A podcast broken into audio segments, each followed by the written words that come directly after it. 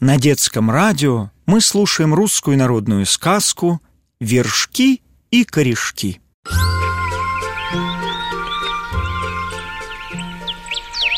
Жил-был в деревне мужичок В крайней избе, что стояла возле самого леса. А в лесу, совсем недалеко, жил медведь. Готовил себе осенью берлогу, ложился в нее и спал всю зиму.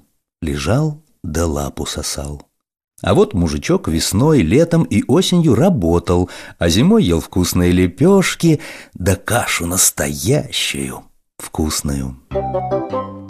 Позавидовал медведь мужичку, пришел к нему и говорит «Соседушка, давай дружить!»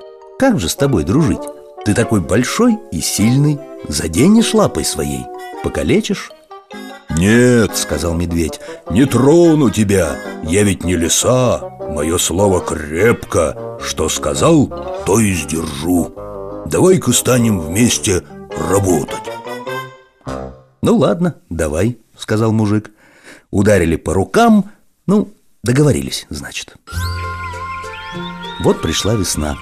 Стал мужичок саху да барану прилаживать, чтобы землю обрабатывать, да урожай вырастить.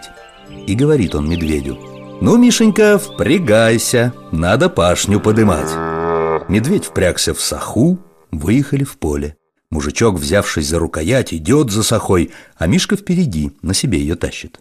Прошел борозду, прошел другую, прошел третью, а на четвертой говорит «Не хватит ли пахать?» «Что ты?» — отвечает ему мужичок. «Еще раз двадцать по столько же» Измучился Мишка на работе. Как только все было закончено, прямо на пашню с усталости и повалился, чтобы отдохнуть. Мужик стал обедать, накормил медведя, да и говорит «Теперь поспим немного, а поспав, отдохнув хорошенько, еще раз поле перепашем». Да так и сделали. Опять мужичок сзади, а Мишка тянет за собой саху, ногами упирается. Тяжело ему, хоть и большой он, и сильный закончили работу. «Ладно», — говорит мужичок, — «завтра приходи, станем бородить и сеять репу. Только уговор дороже денег. Сразу давай договоримся, как урожай делить будем, кому что брать. Все ли поровну, все ли пополам, кому вершки, а кому корешки». «Мне вершки», — сказал медведь. «Ну ладно, твои вершки, а мои корешки». Как сказано, так и сделано — на следующий день пашню заборонили, посеяли репу и снова заборонили. Пришла осень. Настала пора репу собирать. Пошли они на поле, стали таскать репу. Собрали ее видимо-невидимо. Срезал мужичок Мишкину долю, ботву с репы. Не просто ворох, а целая гора ботвы получилась. А сам собрал свою репу и домой повез. Медведь перетаскал всю ботву к своей берлоге, присел, попробовал. Да, видно, не по вкусу она ему пришлась. Да и то правда. Никто ботву от репы и не ел никогда. Пошел он к мужику, поглядел в окно, а мужик сладкой репы полон горшок положил, ест, да а, причмокивает. «Ладно», — подумал медведь, — «впредь умнее буду» и пошел в лес. Залег в берлогу, пососал, пососал лапу, заснул и проспал всю зиму.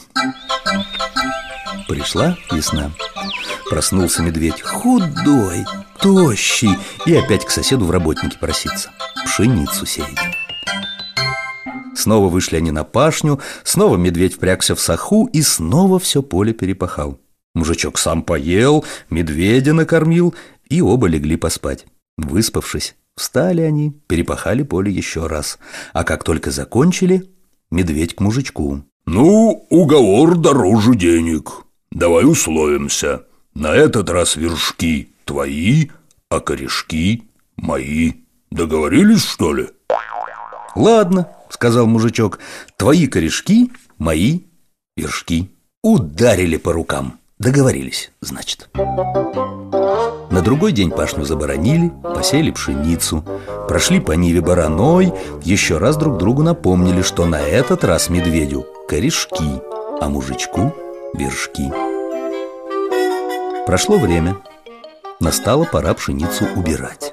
Мужичок жнет, не покладая рук, сжал, обмолотил, да и на мельницу свез. Принялся и Мишка за свою часть, за корешки Надергал соломы, целый ворох принес в лес к своей берлоге. Сел на пенек, отдохнуть? Да полакомиться. Пожевал солому? Невкусно. Пожевал корешков? Не лучше того.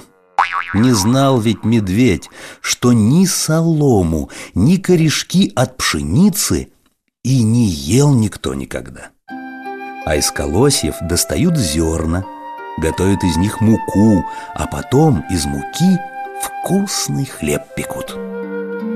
Пошел он к мужичку, заглянул в окно, а тот сидит за столом, пшеничные лепешки ест сладким чаем, запивает. «Видно, такая уж моя доля», — подумал медведь, «что из моей работы проку нет. Возьму вершки, вершки не годятся». Возьму корешки, корешки не годятся. Залег Мишка с горя в берлогу, да и проспал всю зиму. А уж с той поры к соседу никогда не ходил.